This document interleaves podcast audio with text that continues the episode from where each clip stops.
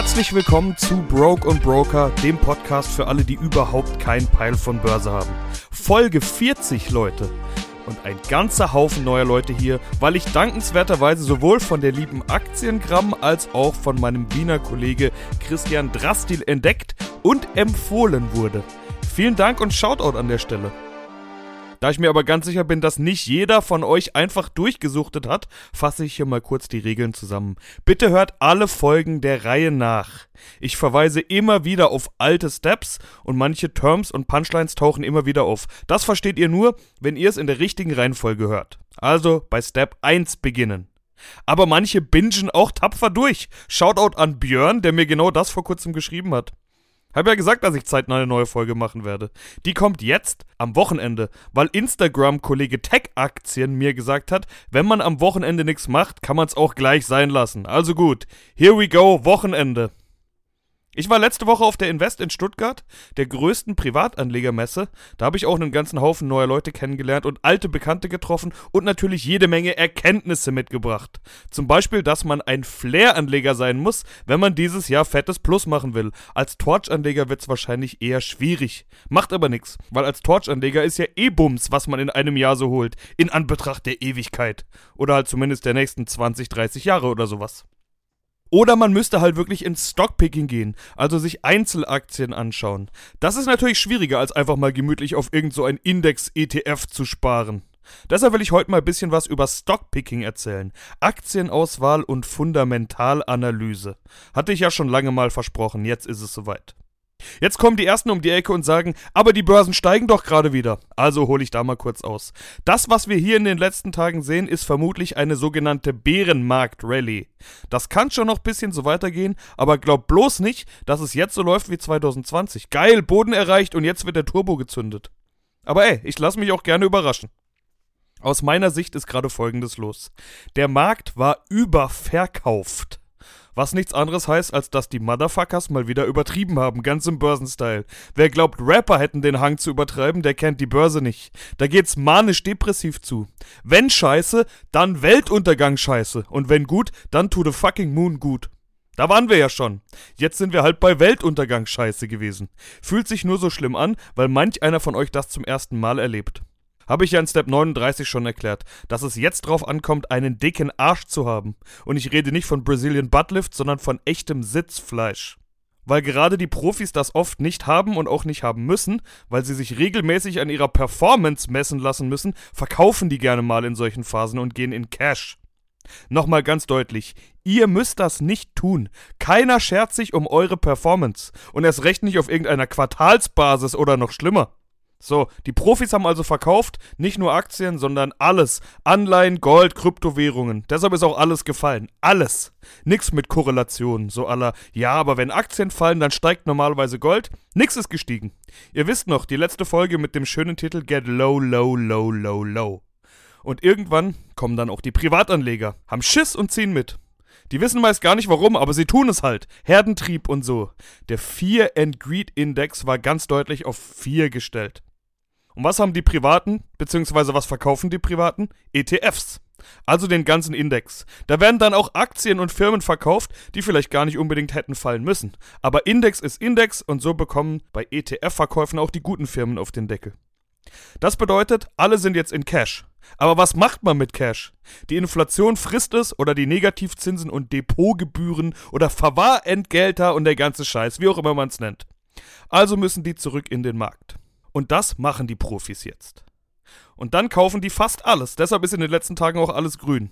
Ist bisschen wie die erste Party nach Corona. Da feiert man auch zu den ganzen verdammten Gassenhauern. Ganz egal. California Love, Hip-Hop Hooray. Hauptsache es geht mal wieder was. Was besonders gut läuft, ist das Tag-Segment. Das hat auch seine Gründe. Erstens gab es da eine sehr hohe Shortquote unter Profis. So hoch wie seit 2006 nicht mehr, so war zumindest meine Info. Das bedeutet, alle haben auf fallende Kurse gesetzt. Oder viele haben auf fallende Kurse gesetzt. Und das bedeutet auch, dass ganz viele sich dann mit Aktien eindecken müssen. Beispielsweise bei einem Short Squeeze. Deshalb dreht zum Beispiel eine GameStop gerade so auf. Wobei das ja kein Tech ist, sondern eher diese Wall Street Bets Reddit Zocker Geschichten, über die ich ja schon mal berichtet habe. Manche Tech-Aktien haben überhart auf den Sack bekommen in den letzten Wochen. Viele werden einfach in einen Topf geworfen, sippenhaft.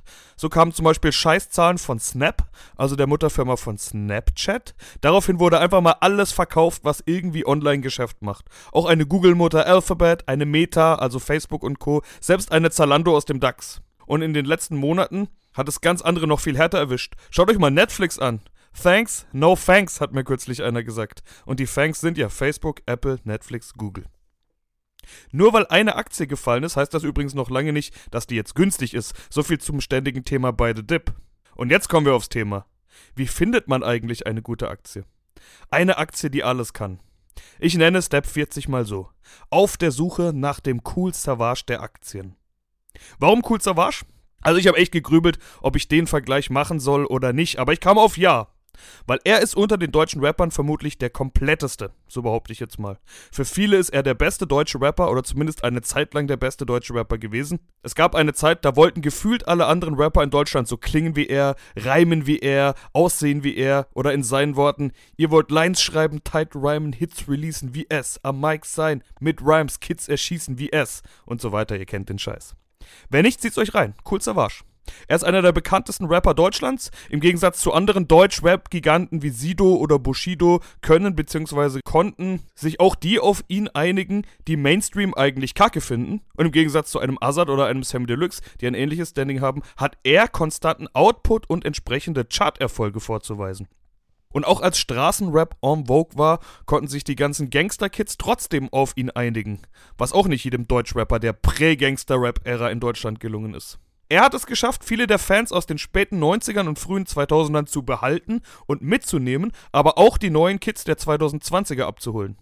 Er ist live wirklich verdammt gut, ich habe ihn schon einige Male gesehen, kann aber auch Songs schreiben, die man sich in aller Ruhe anhört. Er kann Stories erzählen, aber auch spitten, er ist technisch stark, kann, wenn er Bock hat, aber auch lyrisch was bieten. Und er ist über mehr als 20 Jahre konstant immer präsent mit Musik und zwar mit neuer Musik und zeitgenössischer Musik. Und ja, in jedem einzelnen dieser Punkte werden jetzt ein paar Hater widersprechen oder ein paar Fans von anderen sagen, dass sie die anderen weiter vorne sehen. Und auch ich würde bei den meisten Punkten vielleicht als Singlepunkt jemand anders sehen. Aber es geht gar nicht darum, dass ich sage, Kul Savage wäre in diesen oder jenen Dingen der Beste. Ich will sagen, dass er in all diesen Listen dabei ist und zwar oft vorne mit dabei. Die Summe aus all dem macht es aus. Er hat ja außerdem auch sowas wie ein OG-Standing, weil er sich immer treu geblieben ist, immer authentisch und als wirklicher Rap-Nerd gilt, auf dem Rap-Film hängen geblieben und so. Seine Meinung zählt. In Summe sorgt all das dafür, dass Savage nach wie vor super relevant ist, auch nach 25 oder 30 Jahren im Game. Und genau so muss auch eine gute Aktie sein. Klar haben irgendwelche Meros und Freros zwischenzeitlich mehr Klicks, aber sind die in 20 Jahren noch da? Ich weiß es nicht. Es geht um die Substanz und um die Konstanz. Und das ist auch bei Aktien so, beziehungsweise bei den dahinterstehenden Unternehmen. Jetzt geht es natürlich nicht mehr um Live-Qualität und Flow. Folgendes ist aus meiner Sicht dabei zu beachten. Den Unterschied zwischen Wachstums- und Qualitätsaktien hatte ich euch ja schon mal erklärt, beziehungsweise Value versus Growth. Das war schon in Step 4. Wenn ihr euch nicht mehr erinnert, hört euch Step 4 nochmal an. Die Growth-Aktien, die bekommen gerade recht deutlich auf den Sack, weil ihr Geschäft manchmal Geld verbrennt. Die machen oft keinen Gewinn und man setzt auf die Gewinne der Zukunft. Diese Gewinne werden mit steigenden Kosten weiter in die Zukunft vertagt. Und es steigen sowohl die Kosten für Geld, also Verschuldung, weil zumindest in den USA die Zinsen steigen. Auf der anderen Seite steigen auch die Kosten für alles andere. Inflation. Jede Firma braucht irgendwas. Egal ob Material, Rohstoffkosten, Mitarbeiter, Energie, Sprit, whatever. Alles teuer. Dann sind wir auch schon beim Punkt Preissetzungsmacht. Hatte ich letztes Mal schon angesprochen. Wenn Paris Saint-Germain nächstes Jahr den Trikotpreis um 10 Euro anhebt, wird es trotzdem jeder zweite Rapper in Europa kaufen. Ähnlich wie mit dem neuen iPhone. Oder Kippen. McDonalds. Oder dein Abo bei Photoshop oder Spotify. Leistet man sich ja trotzdem. Aber auch nur, weil die entweder so eine Marktmacht haben, wie zum Beispiel McDonalds, die sind halt überall und man geht am Ende doch mal hin, egal ob man will oder nicht. Oder sie haben halt dieses Standing, so wie Apple. Die können die Preise auch verdoppeln und die Leute würden diese sowieso schon mega teuren Sachen trotzdem kaufen. Also die Frage, ob ein Unternehmen Gewinne erwirtschaftet alleine, ist schon eine gute Frage. Aber noch besser ist eigentlich, ob es in der Lage sein wird, die Gewinne auch in Zukunft noch zu steigern. Wobei Zukunft ja ein weiter Begriff sein kann. Wenn du ein Torch-Anleger bist, dann kann es dir egal sein, ob in den nächsten zwei oder drei Jahren vielleicht auch mal ein bisschen weniger steht. Selbst wenn mal Verluste bleiben, ist nicht ganz so schlimm. Es sei denn, diese Firma ist fett überschuldet. Wie lange kann sich das Unternehmen die Verluste leisten? Wie gut ist es finanziert und wie einfach kann es sich frisches Geld besorgen, zum Beispiel am Kapitalmarkt? Es gibt Firmen, die haben in ihrer Historie zum Beispiel schon unter Beweis gestellt, dass sie bei begebenen Unternehmensanleihen verlässliche Schuldner mit guten Zinsen waren. Denen gibt der Markt gerne wieder Geld. Aber jetzt, wo Geld wieder einen Preis hat, werden Geldgeber vorsichtiger. Manch einer warnt schon vor einer drohenden Liquiditätslücke. Das ist aber eher bei kleineren Firmen die Frage. Die Großen können sich eigentlich immer finanzieren und wenn das nicht mehr der Fall ist, dann könnt ihr ja mal die Commerzbank oder die Lufthansa fragen, wer das dann bezahlt. Too big to fail bedeutet, der Staat springt ein und zwar mit unserem Geld. Dividende bekommen wir dann trotzdem keine. Guter Punkt übrigens. Wenn Firmen konstante Dividendenzahler sind, dann kann man auch drauf scheißen, was der Kurs so macht. Es gibt Firmen, die zahlen seit Jahrzehnten immer und immer und immer Dividende. Es gibt sogar Firmen, die haben in ihrer Geschichte jedes Jahr die Dividende erhöht. Geht natürlich nur, wenn die Firma Geld verdient. Da schauen die Profis übrigens am liebsten auf den Cashflow, also das Geld, das operativ tatsächlich reinfließt und abfließt, ohne irgendwelche bilanziellen Kniffe, mit denen sich CFOs eine Bilanz schönrechnen können. Nichts mit Rückstellungen aufgelöst, Abschreibungen oder irgendwelche anderen Tricks. Und nach Kosten für Investitionen und so weiter bleibt der freie Cashflow, Free Cashflow. Und aus dem kann ein Unternehmen dann die Dividende bezahlen. Wenn eine Firma übrigens Cashflow positiv ist, bringt das nicht nur Spielraum für Dividenden, sondern auch für Investitionen. Das kann in Forschung und Entwicklung gehen, damit also Innovationen an den Start kommen können und bessere Produkte. Oder aber Zukäufe und Übernahmen. Auch so kann man wachsen. Wenn ein Wettbewerber gute Produkte oder gute Leute hat, dann kauft man den einfach weg vom Markt. Hilft übrigens auch bei Fachkräftemangel. Über das Geschäftsmodell habe ich jetzt noch gar nicht gesprochen. Natürlich ist das mega wichtig, eigentlich fast das Wichtigste. Wenn eine Firma in den Kennzahlen gut aussieht, du aber nicht darin glaubst, dann kauf sie nicht. Ganz einfach. In der letzten Folge habe ich ja schon Einblick gegeben, was für mich in Zukunft die wichtigen Branchen sind. Es gibt aber auch Dinge, die gar nicht in Zukunft mehr wichtig sind als jetzt, sondern einfach konstant. Medizin und Healthcare zum Beispiel, Nahrungsmittel, Dinge des täglichen Bedarfs. Oder glaubt ihr, in ein paar Jahren wird nicht mehr geschissen? Also vielleicht sollte man erstmal von der Geschäftsmodellseite auskommen. Was will man, an was glaubt man, was sieht man vorne? Und dann kann man sich den Rest anschauen. Also am besten ist das Geschäftsmodell so, dass kaum ein anderer da mitspielen kann. Nimm mal Suchmaschinen. Da kommt an Google niemand mehr vorbei zum Beispiel. Als allerletztes muss man dann noch auf die Bewertung schauen. Was nützt dir das beste Unternehmen, wenn du es viel zu teuer gekauft hast? In der Blase im neuen Markt rund ums Jahr 2000 haben viele Anleger viel zu überteuert gekauft. Da gab es Aktien, die sind 80 oder 90 Prozent gefallen. Und dann muss das Ganze ja um 900% wieder steigen, um wieder bei Null zu sein. Wie oft steigt eine Aktie denn 900%? Und ihr braucht ja nicht nur 900%, ihr braucht mindestens 901% und erst dann seid ihr im Plus. By the way, auch jetzt sind einige Firmen wieder um 90% gefallen. Gibt ein paar Parallelen zur Tech-Blase. So, wann ist eine Bewertung denn dann jetzt gut? Es gibt ein paar klassische Bewertungskennzahlen, wie das KGV, Kurs-Gewinn-Verhältnis, also wie viel mal den Jahresgewinn je Aktie muss ich bezahlen, um die Aktie zu kaufen. Als günstig gelten meist KGVs zwischen 10 und 20, wobei um die 10 schon recht günstig ist und um die 20 manchen schon zu teuer, manchen gerade noch recht. Es gibt auch Aktien, die haben einen KGV von über 100 und die Leute kaufen es trotzdem. Tesla zum Beispiel hat einen KGV von über 100, 117 war das letzte, das ich gesehen habe. Die müssten also 117 Jahre lang den aktuellen Gewinn je Aktie erzielen, beziehungsweise umgekehrt, man bezahlt das 117-fache des aktuellen Gewinns für eine Aktie. Da ist natürlich die Fantasie drin, dass die Gewinne deutlich steigen können. Aber ob der Gewinn so deutlich steigen kann, das sei mal jedem selbst überlassen, würde ich sagen. 2020 lag das KGV von Tesla übrigens noch mehr als doppelt so hoch. Es geht zumindest schon mal in die richtige Richtung.